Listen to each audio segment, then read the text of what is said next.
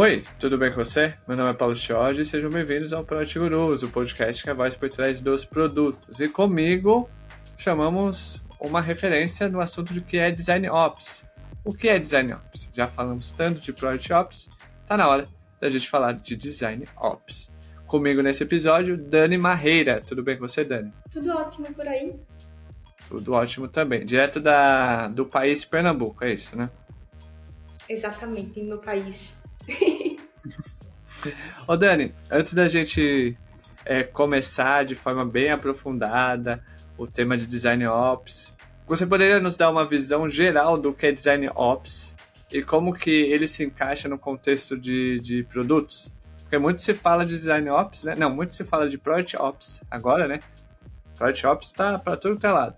E aparentemente Design Ops veio antes do Product Ops mas ninguém sabe muito bem é, o que faz. Então, tem uma frase do Nilson Norman Group que eu gosto que só, que ele fala que Design Ops é a orquestração e a otimização de pessoas, processos e habilidades para ampliar o impacto do design em escala. Então, simplificando essa frase complexa, Design Ops é basicamente tudo aquilo que vai suportar a alta qualidade dos entregáveis em design. E aí, é, o, o Nilson Norman Group ele fala que o Design Ops ele atua em três pilares que é como trabalhamos juntos, como fazemos o nosso trabalho e como o nosso trabalho gera impacto. Então, nesse primeiro pilar, que é o como trabalhamos juntos, a gente vai estar focando muito em como as equipes se organizam e se alinham em torno das suas responsabilidades, né? E aí, nesse pilar, a gente vai ter algumas iniciativas como a estruturação de trilha de carreira, é, com papéis e responsabilidades bem definidos. A gente vai, também, vai ter também a estruturação e gestão de cerimônias virtuais em design, a gente vai falar também sobre o onboarding das novas pessoas designer do time e isso só para citar algumas das iniciativas possíveis dentro desse primeiro pilar. O segundo pilar, que é o como nós fazemos nosso trabalho, tem uma frase que é de Kristen, de Kristen Skinner, que é uma das coautoras daquele livro Org Design for Design Orgs, que ela fala que como times trabalham é tão importante quanto o que eles fazem. E para mim essa frase é, resume bem o que é esse segundo pilar de como nós fazemos nosso trabalho porque nele a gente vai estar olhando a forma como as equipes de design, né, como os times vão estar usando os processos para garantir a qualidade, a consistência e a eficiência dos entregáveis em design. Então a gente vai fazer isso por meio da padronização é, dos nossos processos, das nossas ferramentas, das nossas documentações. A gente vai fazer isso através da construção de repositórios de pesquisa, centrais de design para compartilhar conhecimento. E a gente vai fazer isso também a, a, a partir do mapeamento de gargalos no fluxo do trabalho de design. E aí, por fim, no terceiro pilar, que é o como nosso trabalho gera impacto, a gente vai estar olhando para a forma como as equipes de design vão medir o trabalho realizado, como elas vão compartilhar e recompensar o sucesso do time, e também como a gente consegue comunicar para as, as áreas que circundam a gente né, o valor do design. E aí, por meio desses três pilares, Design Ops vai atuar como uma ponte, garantindo a sinergia não só dentro do time de design, mas também entre design e suas áreas pares, para assim conseguir fortalecer a eficiência, fortalecer a consistência e fortalecer também a colaboração durante todo o ciclo de trabalho. A primeira resposta é uma aula. A Dani deu uma aula logo na primeira resposta. Antes da gente se aprofundar da, no tema Design Ops, recados. Você que está ouvindo pelo Spotify e Apple Podcast, clique no botão seguir e deixe suas 5 estrelas. Além disso, agora no Spotify, assim como no Apple Podcast, tem a, é, o campo comentários. Deixe seu comentário sobre o episódio, sobre o tema Design Ops, como que Design Ops é feito na sua empresa. Responda nos comentários. Segundo recado, quer seguir a Dani no LinkedIn? Sem problema. O link do perfil dela tá na descrição do episódio. tá na descrição do episódio. Clica lá, vai lá, fala Dani, quero fazer design ops. Como que eu entro na área? Como que eu faço aqui no, na minha empresa para estruturar uma área de design ops? Ela vai te ajudar. Além disso, terceiro recado, você que está assistindo pelo YouTube, clique no botão inscrever-se, caso você não seja inscrito, clique no, no sininho e deixe seu curtir. Isso nos ajuda é, a alcançar mais e mais pessoas sempre, tá bom? Recados dados, a gente vai conhecer a Dani mais ainda. Que é, Dani, uma pergunta bem difícil para você. Qual é a sua história em um tweet? Então, é, meu nome é Dani, né? Eu tenho 28 anos, em breve 29. É, sou formada em comunicação social e desde, desde o início da faculdade eu comecei a trabalhar com gestão de projetos.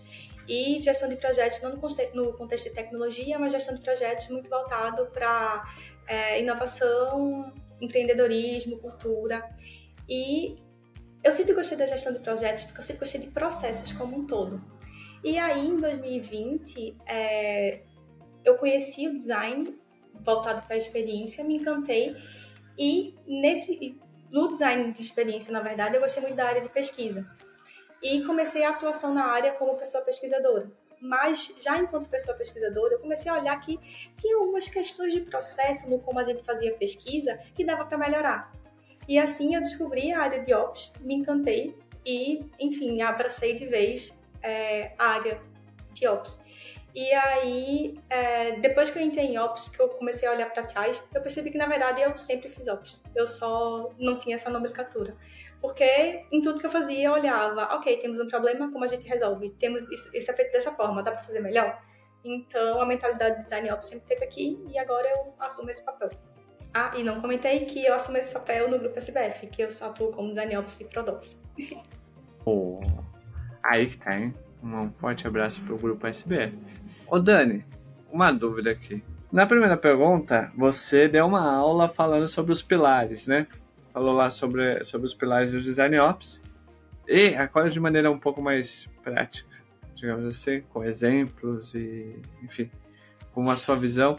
De que maneira o Design Ops transforma a eficácia eh, e a eficiência dos times de produto? dado que a gente está num momento muito em que as empresas buscam a eficiência a qualquer custo até, mas buscam fazer mais com menos, dado a todo o cenário macroeconômico que a gente vive. Então, Design Ops é muito sobre eficiência e eficácia. É olhar não só para o que a gente está fazendo, mas como a gente está fazendo. Então, nesse cenário, a gente consegue é, olhar a eficiência de múltiplas, de múltiplas formas seja proporcionando uma melhor colaboração entre os times, e aí isso através do alinhamento da comunicação, do estímulo ao momento de, de troca, visando auxiliar assim na redução de silos, ou seja, é, aumentando a sinergia entre os times, diminuindo aquela atuação fechada, onde os times não conversam uns com os outros, diminuindo, diminuindo também é, retrabalhos, aumentando a qualidade dos entregáveis. E a gente consegue pensar a eficiência também é, a partir do mapeamento é, de gaps no processo de design, identificando oportunidades de melhoria e visando a redução de custo, de tempo, de atritos. E aí, é, alguns exemplos nesse cenário de como o Design Ops consegue olhar a eficiência é, que eu tenho são muito relacionados a essa redução de tempo e essa redução de custo. Então, um exemplo que eu acho legal, pensando na redução de tempo, é, foi, um que, foi um exemplo que rolou no meu antigo trabalho onde a gente tinha um processo de recrutamento de pesquisa que ele durava em média assim 15 dias úteis. Então, toda vez que a gente precisava entrar em contato com os nossos usuários, né, a gente tinha que ter em mente que uma sprint inteira ia ser utilizada para fazer recrutamento, que é bastante tempo. E aí, é, eu peguei esse processo né, que a gente tinha e fui entendendo o que acontecia em cada etapa, quem estava envolvido, e fui conversando com os times para entender, ok, por que você precisa desse prazo para entregar essa informação? E a partir daí eu consegui identificar uma oportunidade junto com o time de dados e com o time jurídico que conseguiu reduzir é, o prazo de 15 dias para 7 dias. Então no sprint a gente conseguia não só fazer o recrutamento, mas a gente conseguia fazer o recrutamento e conversar com os nossos usuários. E aí esse é um ótimo exemplo de como esse mapeamento de mapeamento de processos, identificação de novas oportunidades é super importante para a gente começar a pensar eficiência. E aí um outro exemplo, um mais recente, que foi é, um diagnóstico de ferramentas que eu realizei. E aí nesse diagnóstico eu fui olhar para as nossas ferramentas os nossos usuários internos que utilizavam essas ferramentas, os contextos de uso e as oportunidades que cada ferramenta tinha para oferecer. E a partir daí eu consegui é, trazer uma redução de custo no valor dessas ferramentas que, enfim, trouxe um impacto bem positivo para o time.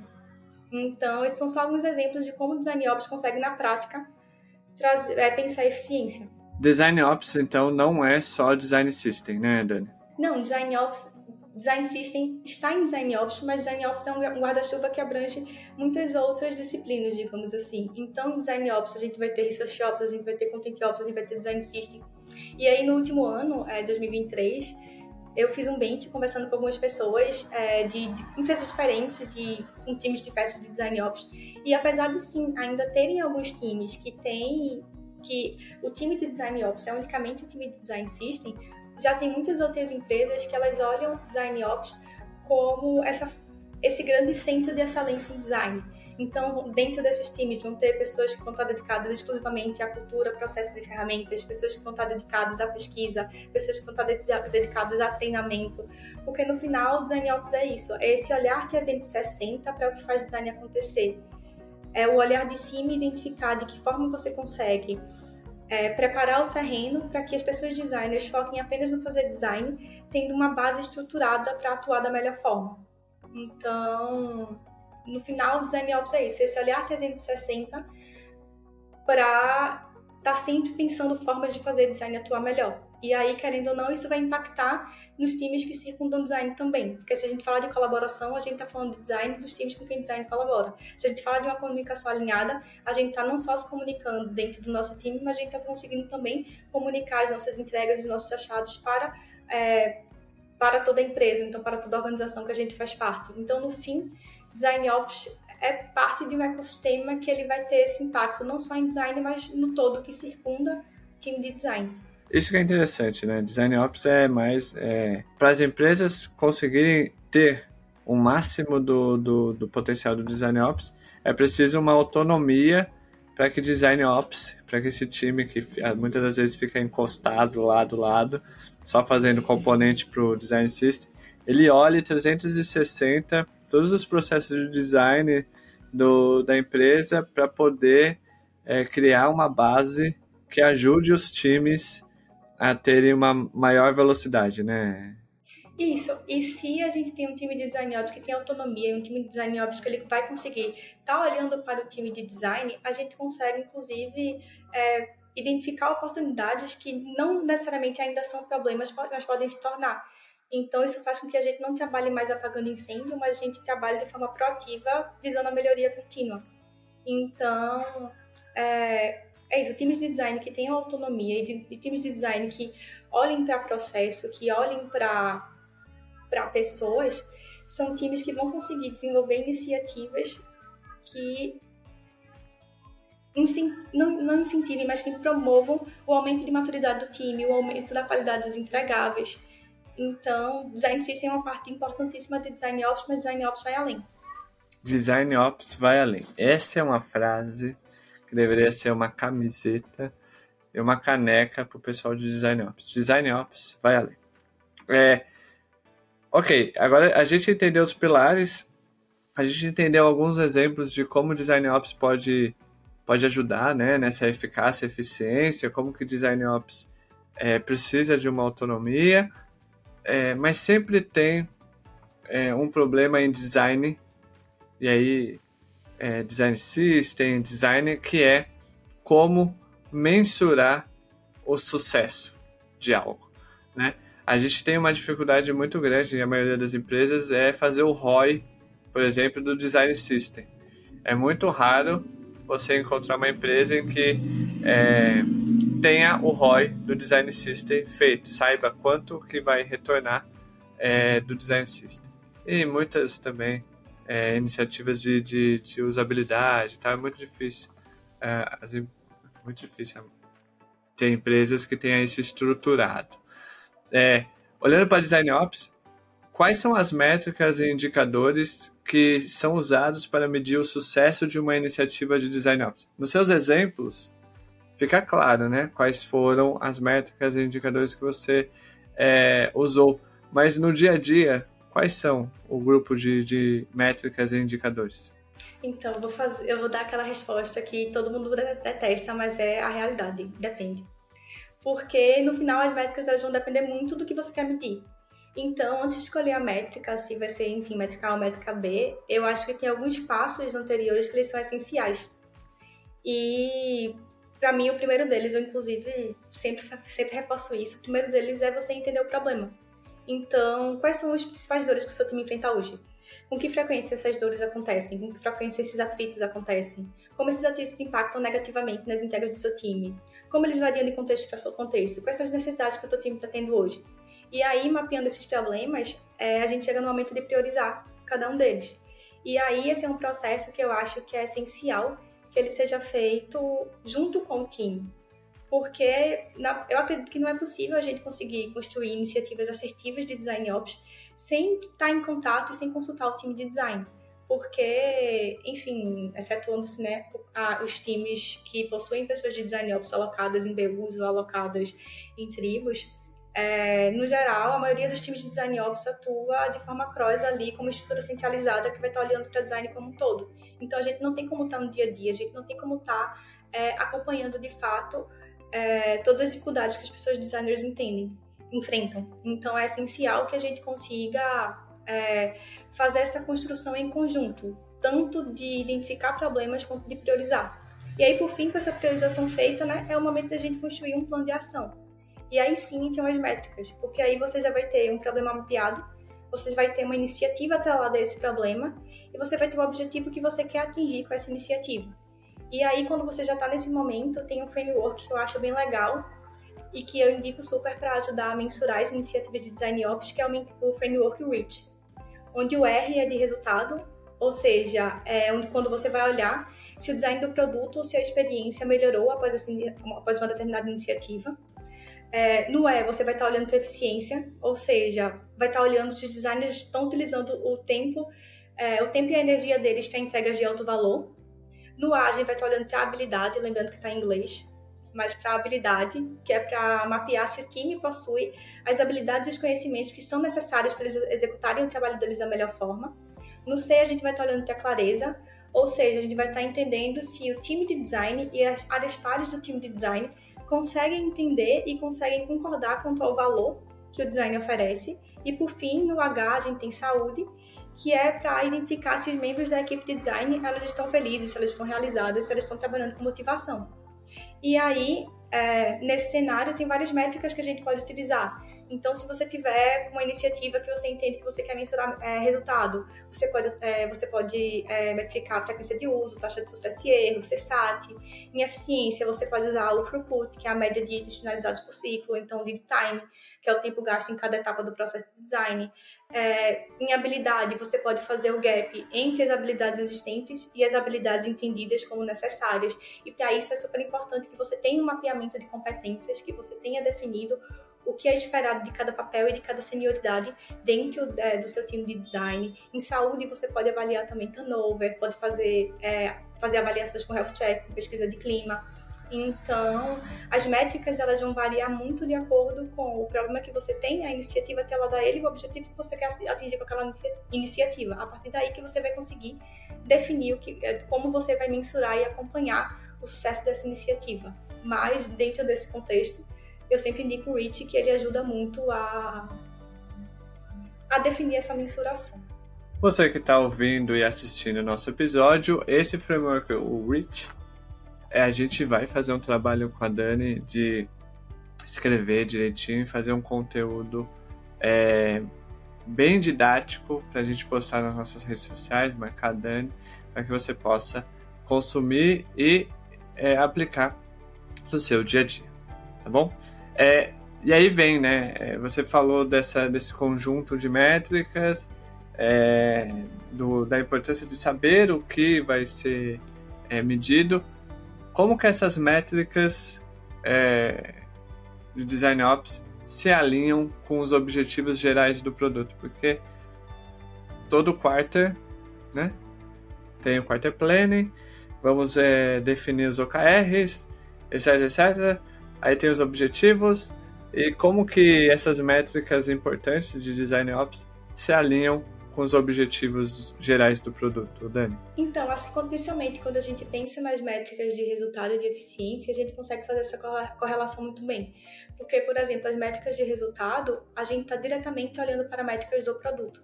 Então, a gente quer saber se, por exemplo, iniciativas de capacitação que a gente fez, referente a um gap que o time tem em interface, por exemplo, se após essas iniciativas houve um ganho no produto.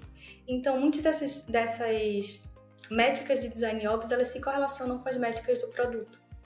E aí vem mais aquele ponto que é você entender o que você está querendo metrificar. Então, mais uma vez, é um grande depende. o que eu o tipo que eu mais gosto em design ops e aí eu entendo que muitas pessoas não gostam disso, mas é o que eu acho que é a beleza, que não tem uma uma receita de bolo, uma fórmula mágica. Tudo vai ser um, um grande depende. Então eu sempre falo que é, eu adoro mudanças e design ops me permite isso. Eu estruturei, por exemplo, um é, um processo de onboarding aqui para o grupo e eu sei que em uma outra empresa, mesmo que eu vá fazer a mesma iniciativa que é a estruturação do processo de onboarding, ele vai ser completamente diferente. Então, é, eu indico, eu costumo preferir indicar ferramentas do que falar de, do que falar de fato como se conecta, como pode fazer, porque vai depender muito do é isso, do objetivo que o time vai ter, da maturidade do time, de como é, o, ti, o time de design ops ele vai estar conectado com o time de produtos. É realmente um grande depende. E aí que tá. Você deu o gancho para a próxima dúvida que eu tenho, que é quais são os desafios mais comuns que, as, que os times enfrentam ao implementar o Design Ops e como você recomenda superá-los. Tem o lance da maturidade, né? É, e da, do contexto de cada, de cada empresa, mas quais são os outros desafios mais comuns? Mais uma vez falando do bench que eu fiz com o pessoal, mensuração de impacto ainda é um desafio. Então, justamente por causa desse depende, eu conversei com várias empresas que a gente que ainda estavam tentando entender de que forma conseguem mensurar o impacto, principalmente no momento onde a gente está muito estruturando iniciativas. Então, a gente ainda não consegue, talvez, ter um impacto direto no produto, que a gente está lidando com questões muito anteriores, que são muito basilares, como, por exemplo, é, não ter um processo bem definido. Então, acho que mensuração é um grande desafio e eu vou dar a resposta que me deram quando eu fiz essa pergunta, que eu sinceramente ainda não sei. Eu acho que é realmente um desafio para todo mundo e como e como você pode superar, como você pode resolver.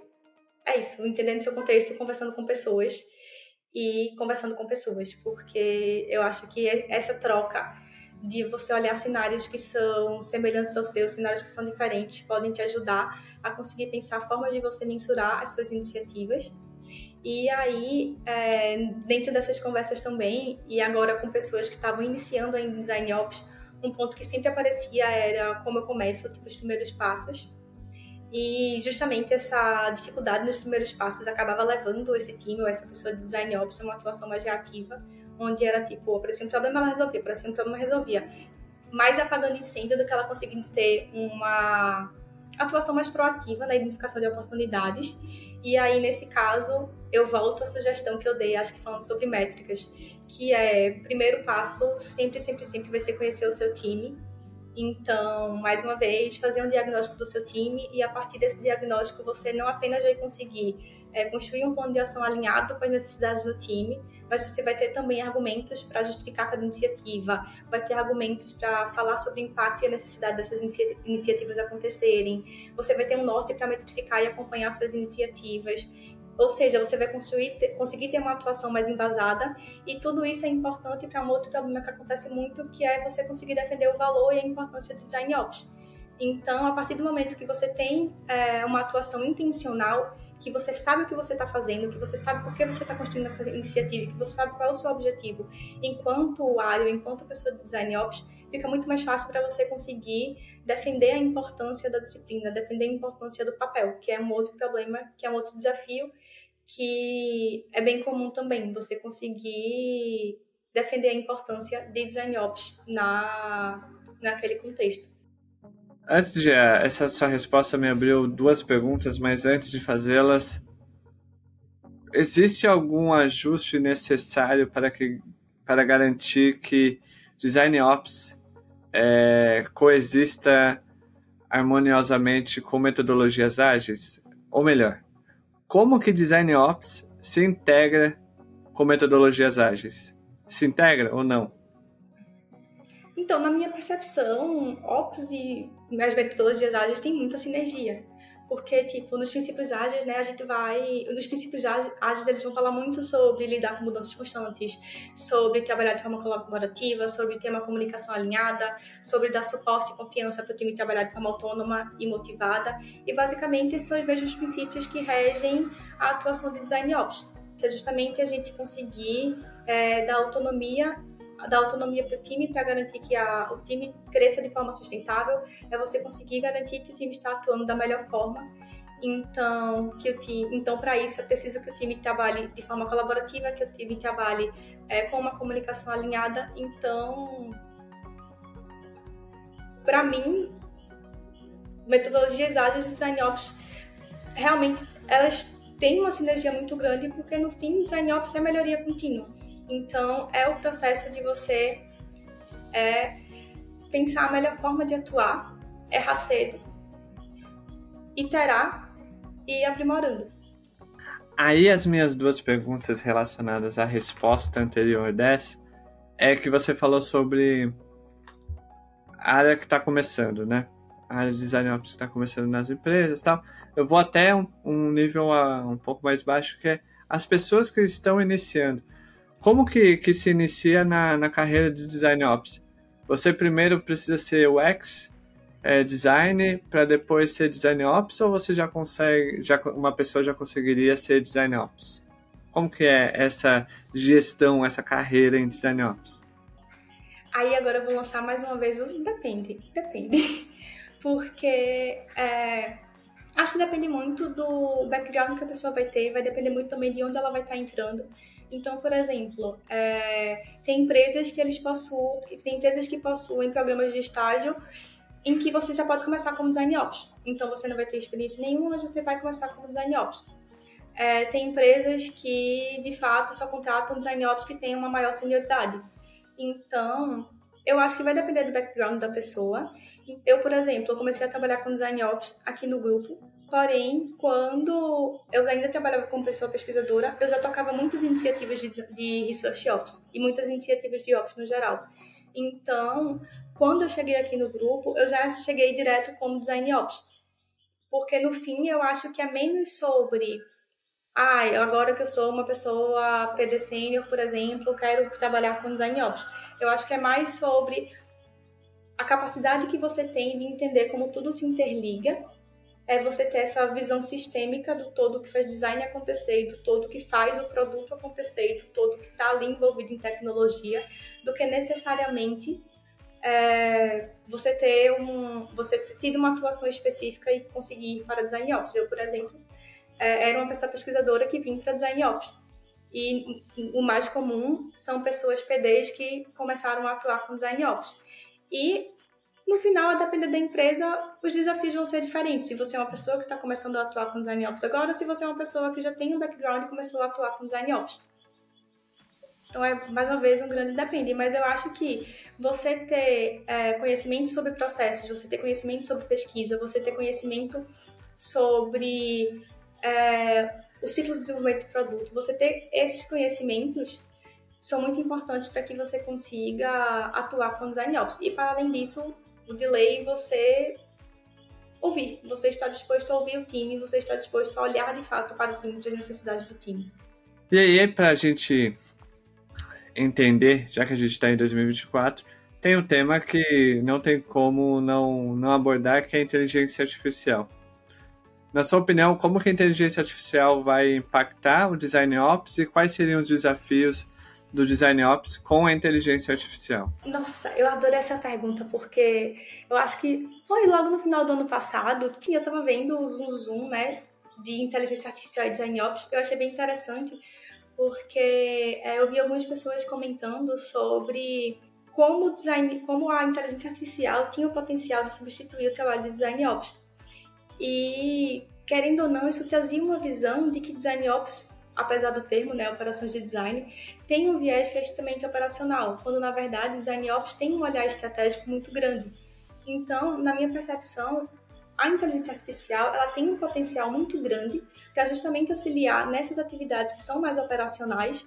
Então, por exemplo, você conseguir automatizar alguns processos, você conseguir é, automatizar alguns fluxos do trabalho, utilizar a inteligência artificial para automatizar alguns fluxos de onboarding, utilizar a inteligência artificial para padronizar algumas documentações. É muito possível, mas a inteligência artificial ela não vai conseguir é, substituir a necessidade de um olhar estratégico e de um olhar sistêmico sobre aquela organização.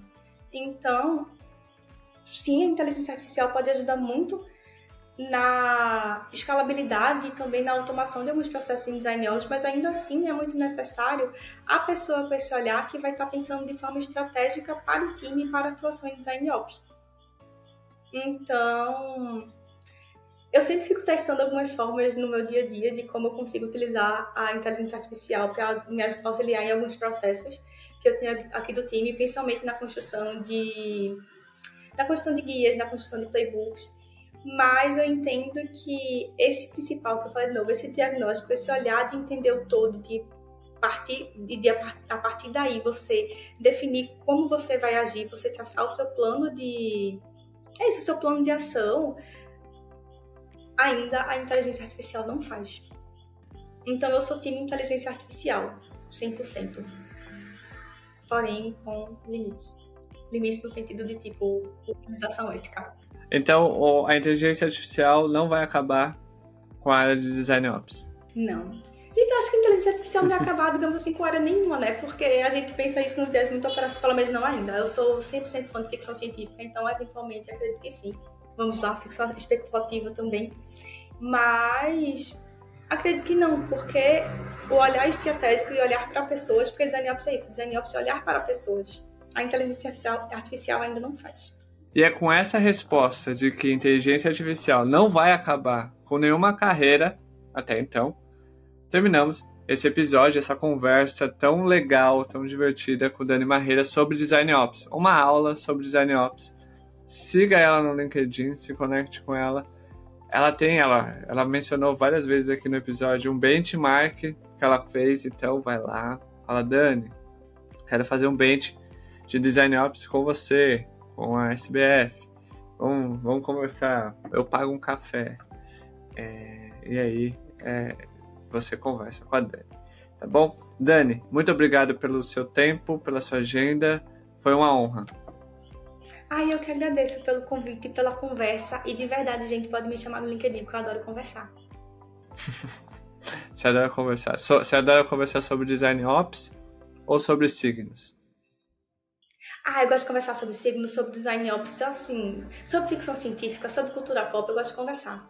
Você tem alguns livros para indicar sobre design ops, Dani? Ou alguns artigos? Então, de livros que eu gosto. Tem o que eu citei, que é Org Design for Design Oxford, que é em inglês. De artigos, todos do Nielsen Norman Group, não todos, mas em todos relacionados ao a Design Ops. Em Design Ops também tem um handbook da Envision, que eu acho bem interessante é, de conteúdos de pessoas para seguir. Agora eu já vou começar assim, ó, indicações de todas as formas. De pessoas para seguir. É, em Research Ops, eu gosto muito de Pedro Vargas e Luana Cruz. Em Design Ops tem. Ai meu Deus, minha charada Daniela Medeiros. Tem Diego Andrade, que faz agora o Rodop. Tem também João do Design Ops Lab, agora me fugiu o sobrenome dele. E aí, de conteúdo, de artigo, eu falei esses artigos do Storm Group, os artigos da Envision. De livro, eu gosto muito o Liderança em Design, que é de Vitor Zanini, que também indico muito sobre Design Ops. E, inclusive, acompanhei ele porque ele vai lançar, vai lançar em breve um livro sobre Design Ops também. E Pedro Vargas também vai lançar um livro sobre Design Ops. E não, não estou recebendo dinheiro para falar nada disso, é porque só porque são pessoas que acompanham que eu indico. E é isso. Ótimo. Eu posso mandar uma lista. Perfeito. A Dani vai mandar pra gente a lista. A gente vai colocar na descrição aqui do episódio. A gente também vai fazer um carrossel bonitinho no Instagram e no LinkedIn para que você possa é, seguir todas essas pessoas e consumir todos esses conteúdos também, tá bom? É, além disso, vai ter o link dos livros e tal. É, tá bom? Não tem problema. E aqui já fica o convite para todas essas pessoas indicadas pela Dani. A Project Guru está de portas abertas. É, vamos gravar. Quero conversar, quero saber mais sobre Design Ops. Porque quem sabe eu não migre para Design Ops. Hã? Vai ser super bem-vindo. Eu quero migrar para Design Ops esse ano. Eu quero migrar de carreira, eu quero sair de produtos. Porque a inteligência artificial vai acabar com os Product Managers, eu quero ir para Design Ops. Então, já tô, comecei a aprender aqui com a Dani, quero aprender com todo mundo que trabalha com Design Ops. Dito isto, muito obrigado a você que ouviu até aqui. Não deixe de, de colocar, de deixar suas cinco estrelas, deixar seu joinha, comentar sobre Design Ops aqui no, no Spotify, Apple Podcast e também no, no YouTube. Compartilhe esse episódio para que possamos chegar a mais pessoas esse ano. Tá bom? Beijos, tchau, fui.